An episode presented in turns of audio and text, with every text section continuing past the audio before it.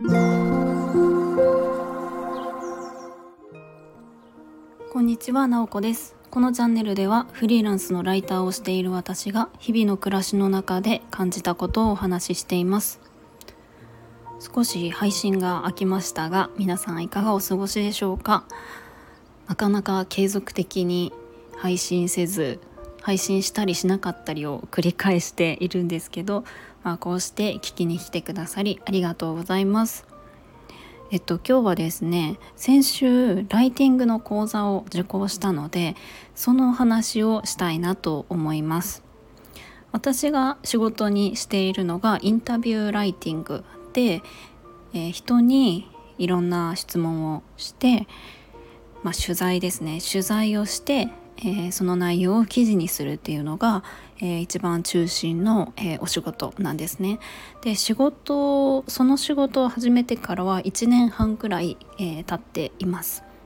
ただそれまでの私は何をしていたかというと教育関係の仕事をしていて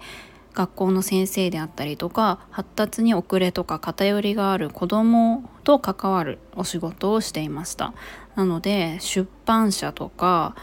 まあ、広告業界だとか何か文章を書くっていうことがメインとした仕事には就いたことがなかったんですね。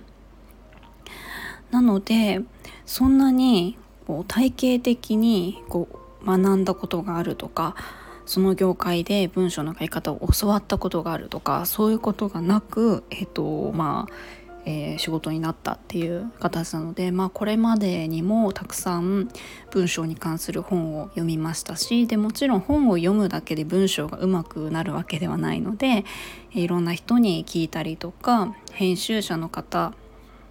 と関わることもあるのでその方から教わったりしながら1年半やってきました。でまあ一言で言うとライターっていう仕事なんですけどもライターといっても本当に幅が広くって、うんと、いわゆる、えーと、ウェブライターっていうとその、まあ、SEO 記事を書くことがメイン。SEO 記事っていうのは誰かが検索をした時に、まあ、Google とかで検索をしますよね。調べ物がある時に。そういう時にできるだけ検索の上位に上がってくるような記事を書くのが SEO ライティングなんですね。なのでいろんな、まあ、キーワードを入れたりとか分かりやすくそのあの説明するそのあの何か調べ物をしている人の問題を解決できるような文章を書くっていうテクニックが必要だったりとかするんですけれども私が仕事にしているのはインタビューライティングなので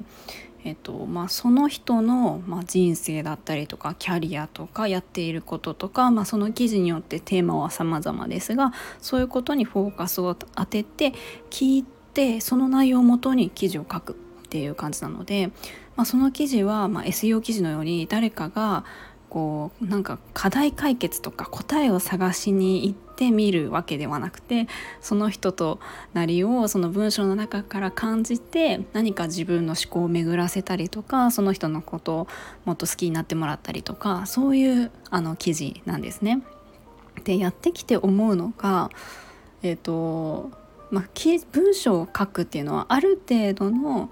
うんと何ですかね基礎基本みたいなのがあるのでそれを抑えればそんなにあのめちゃくちゃな文章にはならないんですね。ただ私がすごくインタビューライティングで難しいなと思っているのは書くことよりも聞くことなんですね。その人によってもちろんあのそれまでの人生って当たり前ですけどみんな違いますよね。でその人のタイプも違って、えー、書こうと思っている記事も、えー、もちろん様々なのでその中で、えー、取材をする時にどういう質問を投げるのかとか、うんと、よりあのいろんな話をしてもらいやすい雰囲気ってどうやって作るのかとかそういうのがすごく難しいんですね。やっぱりこれまで何人も取材をしてきて、えーと、場の空気をこう何て言うんですかリラックスした空気にするっていうのも難しいなと思いましたしこっちが緊張してるとお相手もちょっとあの構えてしまったりとかしますしうんと思ったように話がこう広がらなかったりとかするとえじゃあどういうふうに聞けばいいかなとかあと大体1時間ぐらいの取材時間なので時間が足りなくなってしまったりとか本当に難しいんですね。じゃあそのまあ、インタビューさせてもらったものは大体録音してるんですけどもそれをえーと、記事にしようって思った時にあれあれ聞いてなかったとかこれもうちょっと聞けばよかったとかそういうことが出てきたりしてまあ難しいっていう感じで、えーとまあ、試行錯誤を重ねてきていました。でそうそう本題に入るのにすごい前置きが長くなってしまったんですけれどもなので、まあ、思い切って、えー、講座を受けようと思ってちゃんとしっかりその部分を学びたいなと思って講座を受けましたで講座も本当にライティング講座っていろんな目的は様々なんですけどとにかく私はインタビューライティングその取材っていうところも勉強したかったのでインタビューに特化したインタビュー記事に特化したライティング講座っていうのを受講しました。えっ、ー、とえーと、講師をしてくださってるのは宮本恵里子さんという方で、まあ、いろんな著名な方の、えー、ブックライティングを担当していたりとかご自身で本も出されてたりとか、えー、して私は本当にその宮本さんが出された本とかも読んだりして本当に文章が読みやすくてすごく好きなんですよね。で、まあ、インタビューもずっといろんな方にされてきている方なのでそのインタビューというところを中心に勉強したいなと思って受けました3回の講座なんですけども、えー、と先週1回が終わってこれから、えー、と2回3回と続くのでまだまだ1回目だけなので、えーとまあ、ここから2回3回とよりいろんなことを学びたいなと思っているところではあります。ただまあ本当にあのーやっぱり何でしょうね独学でもなんとかなる部分ってあると思うんですけどやっぱりあのこれまでその何年もその経験してきた経験値もあるしこう知識もある方から直接教わるっていうのは独学では得られないものがたくさん詰まっているんですよね。だから私はそのインタビューっていうところがメインで知りたかったんですけどその講座の中でもその講師の方はいろんな方にこう質問をしたりとかしてその受け答えとかもすごく注目してしまってあこういうふうに反応したりとかこういう表情でいるっていうのがすごくあのその場の空気まあリアルじゃなくてオンラインなんですけどもオンラインでもその和ませる感じっていうのがあるなっていうのは本当に勉強になりました。そうですねあとはですねえっとまあ、講座なので7人くらいかな？6人7人一緒に受ける形になるのでえそこでの出会いっていうのもすごく価値があるなと思ったんですよね。やっぱり講座を受けるメリットってその講師の方から学べるっていうのも一つあるんですけども同じ志とか同じように学勉強したいっていう思ってる人が集まるわけですよね。しかもそのお金を払うそこに投資をする人たちと出会えるのでやっぱりみんなそのあの自分の学びとか自分のその仕事スキルを上げることへの意識が高い人たちが集まっているので私はそこで、えっとまあ、まだそんなにたくさん喋ったわけじゃないですけども、まあ、グループワークとかでお話ししたりとかちょっと Facebook でつながったりとかして、えー、そういうところで新しい出会いにつながるっていうのもすごく価値があることだなと思うんですよね。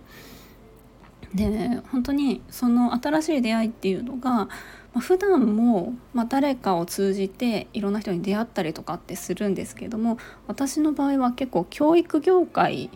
なんですよね。教育畑にずっといたので大体知り合う人って教育に関することをしている人なので、まあ、共通の知り合いとかも、まあ、たくさんいるっていう中で、まあ、知り合いが増えていくみたいな。まあ大体同じコミュニティっていうところなんですけど、まあ、今回ライティングみたいなところで入っていったらもちろん教育ではない分野でライティングをしてる方ってたくさんいて本当にそこから新しい出会いにつながるっていうのが本当に価値のあることだなと思いました。なのであの何でしょうねこう独学とかそんなに大金を払わなくても勉強できることってたくさんあると思うし人ってその実践することからしか学べないので講座を受けるだけで